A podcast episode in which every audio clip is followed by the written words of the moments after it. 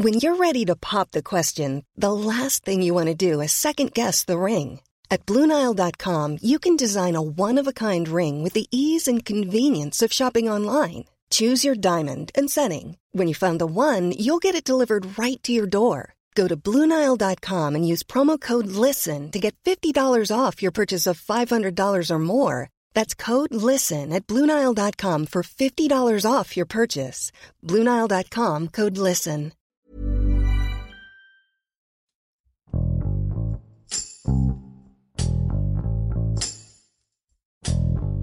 El primero de diciembre se cumplió un año desde que Andrés Manuel López Obrador llegó a Palacio Nacional. Entre las personas que lo acompañan en su gobierno se encuentra John Ackerman, ideólogo clave de este cambio político. Enrique Hernández, reportero del Sol de México, habla con Ackerman sobre su libro El cambio democrático en México, para conocer cómo se ha formado la ideología que ha dirigido este primer año de la Cuarta Transformación. Con Hiroshi Takahashi, esto es Profundo.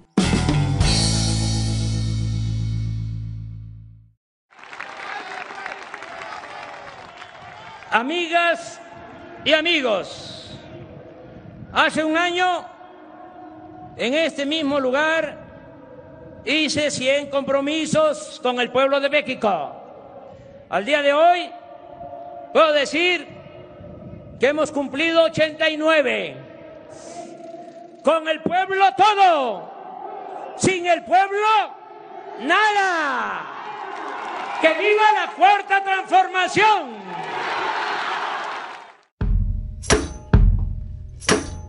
Yo creo que este primer año de gobierno vemos grandes aciertos. Este, la, el viejo sistema le ajustaba al caso eh, inmediato de este gobierno. Un colapso económico, Incluso Este- usaron tu imagen, ¿no? También en algún momento de que los rusos... Ah, sí, claro, yo soy en particular uno de los blancos más claros. Este, eh, no me soportan algunos actores de, de- de oposición porque justamente yo fui de las voces silenciadas antes, este, censuradas, marginadas, no podía estar en la tele ni en la radio, eh, excluidos. ¿Recuerdas cuando desataste una brutal guerra sucia en mi contra, señor Krause? Quisiste tumbar a López Obrador, pero fracasaste en el intento. Y ahora de repente, ¿no? Eh, ver que, que hay una verdadera pluralidad en el debate público es algo impresionante. Las, las críticas, por ejemplo, de nuestro programa Canal 11, ¿no? De Johnny Sabina, que, eh, este, que de repente en la televisión nacional estemos hablando en contra del neoliberalismo sin pena, ¿no? Este, expresándonos libremente sobre este tema, les genera una angustia terrible porque están acostumbrados a que solamente un lado de la moneda se exprese, ¿no? Y ahora lo interesante es que ahora que y ahora está completo, los nuevos no están excluyendo a los otros, no hay un revanchismo. Canal también 11, se es, Canal ¿no? 11 es un gran ejemplo, el libro también es un gran ejemplo. Eh, este, aquí mismo hay, a- a- hay personas eh, de otros puntos de vista, tanto del lado zapatista como más radical, como del lado muy institucional, eh, diferente a los otros, ¿no? Entonces, aquí hay una gran pluralidad y esto es lo que estamos viendo, que la llegada de la cuarta- cuarta transformación no es, este, quítate tú, ponme yo, no es una nueva hegemonía, hegemonía excluyente como la fue la hegemonía neoliberal, sino ya es una verdadera pluralidad. O sea, eh, es realmente terrible eh, ver a la gente decir que con la eh, inaceptable, pues, ver a la gente decir que con la llegada del observador y esta cuarta transformación, de repente estaremos caminando hacia mayor autoritarismo. Eso es justo lo contrario. Lo que teníamos con Peña Nieto era un sistema autoritario. El Pacto por México eliminaba la división de poderes. Este, el dinero y las amenazas para los medios de comunicación censuraba y controlaba el mensaje en la radio y televisión. Este, la represión directa en contra de las marchas de los jóvenes, las indígenas, desaparición de los, de los, de los, este, jóvenes de Ayotzinapa, todos hablaban de un régimen este, podrido, corrupto y autoritario. Hoy pues sí hay debate, el presidente cuestiona públicamente los medios, pero no, no los chantajea y amenaza este, atrás de la- del escenario, Eh, este, permite las protestas sociales, eh, este, da cuenta frente a los medios todas las mañanas. Entonces, este, sí hay, hay, hay procesos democratizadores, sin duda, en este cuarto de transformación y este y este- aquí estamos analizando cuáles son los los retos, los logros y las posibilidades, ¿no? Esa es la cuarta transformación, no es el nuevo este, cacique, sino es una oportunidad histórica para recomponer las instituciones y este, acercar a la sociedad del gobierno. Esto es la cuarta transformación, una oportunidad histórica.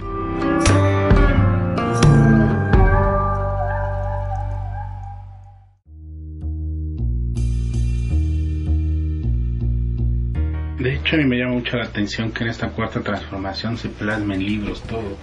Veíamos los gobiernos pasados, Sí. los calderonistas o los, o los peñanietistas, pues, nunca dejaron como algo plasmado así. O, Bueno, sí tenían sus intelectuales ahí que publicaban No, el Fondo de Cultura Económica, pero no escribían ellos mismos No libros, o sea, pero eso es muy importante. Andrés Manuel es profundamente culto, este, él escribe, acaba de publicar su propio libro. Esto es algo muy importante. Claro, Peñito ni, ni leía, deja, deja escribir, ¿no? ¿Qué mensaje tú crees que lance el presidente con este libro de, economía moral? Mira, pues eso ha sido su mensaje de, de- siempre, ¿no? Este, el, eh, para el neoliberalismo es pues, la corrupción, ¿no? Es la inmoralidad, es este, la complicidad entre los grandes poderes económicos y políticos. Lo que Andrés Manuel propone, desde el primer día lo ha dicho, es separar lo público y lo privado, así como Benito Juárez separó la iglesia del Estado. Eh, y esto no es antimercado, sino todo lo contrario, es pro mercado, porque los que son antimercado son los que fortalecen los monopolios y los cuates, ¿no? las Ujú. corrupciones. Él está a favor de la verdad del libre mercado. Y no es anti-Estado, sino todo lo contrario, es fortalecer el papel regulador y, y honesto del Estado. Entonces, y la austeridad republicana es la inversa de la austeridad este, este, neoliberal. La austeridad neoliberal este, recortaba los programas sociales para financiar a los bancos. Sí, claro. La austeridad republicana recorta a los altos salarios, los derechos burocráticos, para darlo a los programas sociales, el proyecto de infraestructura. Entonces, el bienestar no se mide solamente, no se mide realmente por el aumento del Producto Interno Bruto, sino por la mejoría de este, las condiciones de vida. ¿no? Entonces, eso es lo que él está proponiendo, es un, un nuevo enfoque para entender qué es el desarrollo, este, qué es el bienestar, y, y- y- entiendo que eso es el mensaje central del libro. ¿no? Es interesante el contenido de este libro, Sí. dado que pues mucho de lo que está plasmado ahí es el discurso de- del gobierno en turno. Eh, ¿y ¿De qué medida va a permitir una publicación como estas eh, generar una transformación como la pretende? Sí, yo no diría que es el discurso del gobierno en turno. Yo creo que este, este es el primer estudio académico sobre este, el concepto de la cuarta transformación y el proceso este, de cambio político que estamos viendo. No tira línea este libro, sino abre el debate, la discusión sobre qué es la cuarta transformación. Parte de eso ha sido un supuesto de que algo histórico pasó el 1 de julio de 2018. Y eso no lo dice el Andrés Manuel solamente, sino que pues, participamos 30 millones de mexicanos en eso. Claro. La primera vez que hubo una, una alternancia hacia un verdadero opositor, después de este un, un- un juego este, eh, de oposición entre el PRI y el PAN y el PRD durante muchos años. Entonces hubo un rompimiento del sistema este, los viejos equilibrios corruptos, cómplices, neoliberales se rompieron. Sí, y este pues qué hacer cómo cómo recoger las, las piezas y este construir algo nuevo diferente eso es el reto de la discusión y el debate aquí porque es precisamente por lo fuerte que era el resultado electoral del 1 de julio de repente se generó un gran interés internacional. We begin in Mexico and a new direction for that nation with a populist candidate now elected president. Early results show Andrés Manuel López Obrador won about 53% of the vote in Sunday's election. Después de una campaña tan áspera, nadie ni el propio López Obrador esperaba un reconocimiento tan prematuro de su triunfo. Early official results indicate the country will be run by a leftist president for the first time in years. Former Mexico City Mayor Andrés Manuel López Obrador has declared victory. Baustenheimer y Mo- Monedero, estas personas no van a cualquier lado. Quisieron venir a México y escribieron textos sobre las implicaciones históricas y globales de México, este, porque les llama la atención después de tantas décadas en que no pasaba nada en México, supuestamente, toda América Latina y el mundo estaba transformándose políticamente, pero nosotros sin cambio, lo mismo. Este, ¿qué generó? Que ahora de repente, ¿no? Sí. Fuéramos líderes en la materia. Entonces ellos mismos tenían esa curiosidad y por eso ellos se acercan y responden a nuestra convocatoria. E, insisto, es una muy amplia pluralidad de voces, este, pero un reconocimiento común de que algo muy profundo está pasando en México. El desenlace podría ser muy positivo, un nuevo régimen. Podríamos también fracasar. Y esto no solamente depende de lo que haga o deje de hacer el presidente, sino todos nosotros tenemos una oportunidad aquí para construir algo diferente y, este, y hay que consolidarlo, ¿no? Pero has hecho un rompimiento este libro, ¿no? Lo, y digo, sí es de académicos, pero trae algo más allá, o sea, trae Claro, esa es la cosa, es, es, es escrito para académicos, pero para el público en general, eso es muy importante. Ajá. No, no nada más para estudiantes de posgrado, ni siquiera licenciatura. Yo creo que sí, sí puede ser de interés para la, la población en general, un, pues quizás un buen complemento al libro de Andrés Manuel, es su, es su visión, y esto es una visión de una gran pluralidad de, de- de autores este, analizando sobre este, los retos y las posibilidades de cuarta transformación, porque eso es la, o sea, vivimos ya tres transformaciones en este país, no cualquier país tiene tres transformaciones. Quizás Sudamérica, Nuestra, ¿no? nuestra independencia, Benito Juárez, este, la revolución, fueron momentos grandes, momentos históricos. Tenemos una historia llena de luchas sociales, de transformación política. Y, y eso es lo que nos está invitando a hacer los observadores, es, es pensar hoy cómo vamos a canalizar ese espíritu transformador del pueblo mexicano y llegar a la, a la siguiente etapa. Tenemos que valorar eso mucho porque no todos los países del mundo tienen esa historia de luchas. Eh, otras historias nacionales son este pues más simples, más simples. La nuestra, la nuestra que es tan rica, este hay que aprovecharla y, y, este, recuperar esas raíces porque durante tantos años del neoliberalismo, décadas nos querían enseñar que para poder avanzar teníamos que negar el pasado.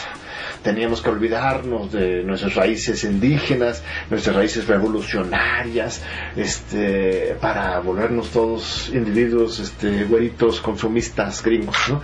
Pero en realidad hay una gran riqueza ahí, que es la invitación del presidente y es el análisis, la materia, el análisis de los autores.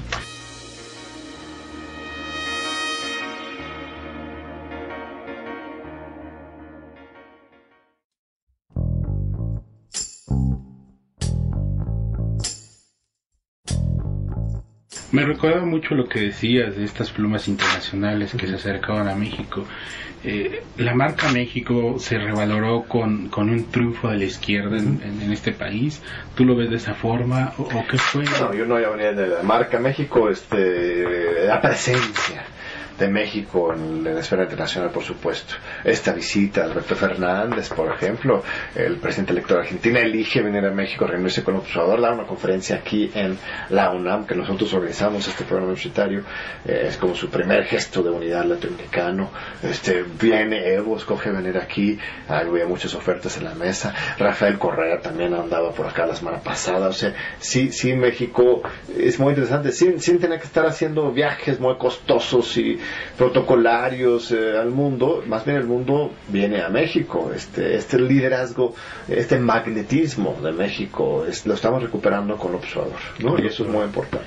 Oye, pero también trajiste en algún momento a Kisilov, ¿no? Que ahora es el gobernador. Kicillof, claro, él es el gobernador de, de Gran Buenos Aires. Este, también trajimos a Mélenchon, de los grandes líderes políticos de Francia, este Monadero aquí, en fin. Entonces, eh, sí, o sea, estamos en México haciendo grandes cosas y, lo que logramos aquí, la responsabilidad es doble, no solamente hacia nuestra historia y nuestra población mexicana, sino también hacia el mundo. La verdad es que México, una vez más, se vuelve un faro, un líder para la transformación social internacional.